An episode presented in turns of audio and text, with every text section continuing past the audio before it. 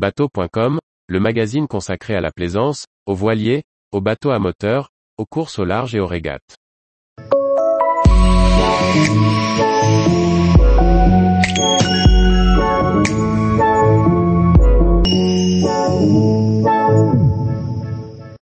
Entre Toulouse et Castelnaudary, escapade sur le canal du Midi originel. Par Olivier Chauvin. Le canal du Midi est l'un des plus anciens, mais aussi le plus emblématique du domaine fluvial français. Ce chemin d'eau participe à la jonction entre l'océan et la Méditerranée. Voici ce qui attend le navigateur qui le parcourt entre Toulouse et Castelnaudary. Le canal du Midi est le maillon central du canal des deux mers.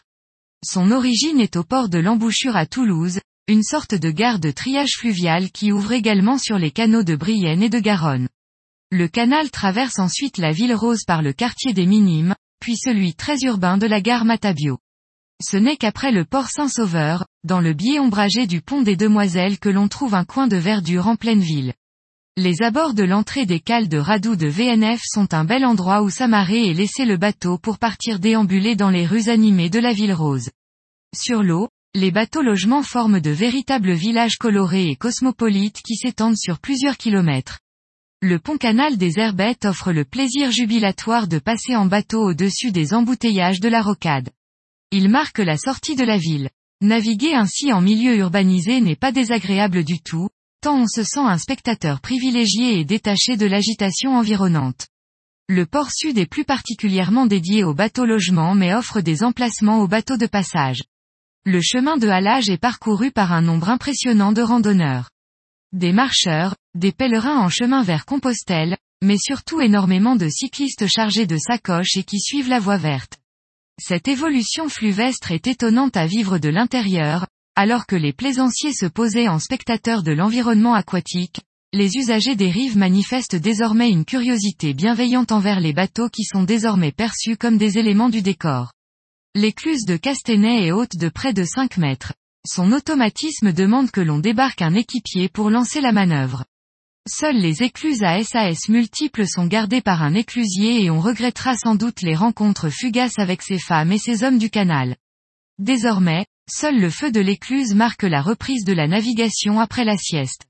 Le canal du Midi est vieux de trois siècles et demi et Pierre-Paul Riquet son concepteur a laissé de nombreux ouvrages d'art qui jalonnent son tracé, aqueduc, épanchoir, pont en arche. Autant de témoignages du passé que l'on ne manque pas d'admirer au passage. Les écluses ont leurs bajoyers arrondis pour mieux résister à la pression de l'eau. Celle de Négra est bordée d'une petite chapelle dédiée aux mariniers. Gardouche dispose d'un port agréable d'où il est recommandé de faire une escapade jusqu'à Villefranche-Lauragais. Sur la carte, le tracé de l'autoroute à 61 flirte étroitement avec celui du canal, or ce voisinage est rarement gênant pour autant que l'on choisisse ses lieux d'escale en connaissance de cause. À Port-Lauragais le canal cerne une île portant le restaurant d'une aire autoroutière. Contre toute attente, le résultat est plutôt agréable au point que deux loueurs y ont établi leur base. L'écluse suivante, celle de l'océan ouvre sur le biais de partage, le point le plus haut du canal. C'est ici, au seuil de Naurouse, que Riquet imagina de collecter les eaux de la montagne noire pour alimenter son œuvre. À partir de là, les écluses descendent jusqu'à la Méditerranée. Le site de Naurouz mérite que l'on s'y arrête avec son grand bassin octogonal planté d'un arboretum qui permettait de sélectionner les essences les mieux à même de conforter les rives. On parcourt avec plaisir la superbe allée de platanes pour aller voir le moulin, le petit canal et l'obélisque. Le lieu est symbolique et touchant par ce qu'il véhicule d'espoir et de projets visionnaires. Juste en aval de l'écluse de la Méditerranée, l'atelier de la poterie note jouxte le chemin de halage. La porte est toujours ouverte et le visiteur a tout loisir d'admirer la dextérité tranquille de ces hommes qui travaillent tout en conversant avec une patience et une gentillesse infinie.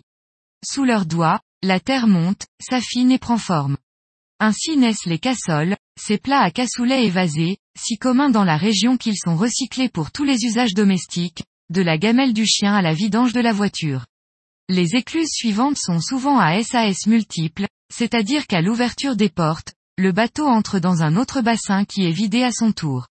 Le canal cascade ainsi jusqu'à Castelnaudary et son grand bassin, un plan d'eau de près de 7 hectares qui offre une vision ouverte et un parfum de sud. Tout près du pont des Demoiselles à Toulouse, le jardin Mon Plaisir est ouvert tous les samedis matins. Il jouxte celui du musée Georges Laby. Le chancre coloré décime les platanes du canal et de grandes portions font l'objet de campagnes d'abattage et de replantation. Le site de Naurouz mérite que l'on s'attarde sur son histoire et sur celle de la rigole qui amène l'eau depuis le bassin de Saint-Ferréol. Le village de Montferrand est dominé par un phare aéronautique qui balisait la route nocturne des avions au temps de Mermoz et de Saint-Exupéry. La poterie note est un lieu magique à découvrir. À Castelnaudary, le moulin de Cugarel fait face au vent de la montagne noire. Il se visite durant la belle saison. Le cassoulet de la maison Escudier est le plus réputé et le plus traditionnel de tous. La capitaine du port de Castelnaudary organise régulièrement des soirées dans la cour de la maison du port. Une maraîchère bio vient y proposer ses légumes, fruits, herbes fines et autres fleurs comestibles. Tous les jours, retrouvez l'actualité nautique sur le site bateau.com. Et n'oubliez pas de laisser 5 étoiles sur votre logiciel de podcast.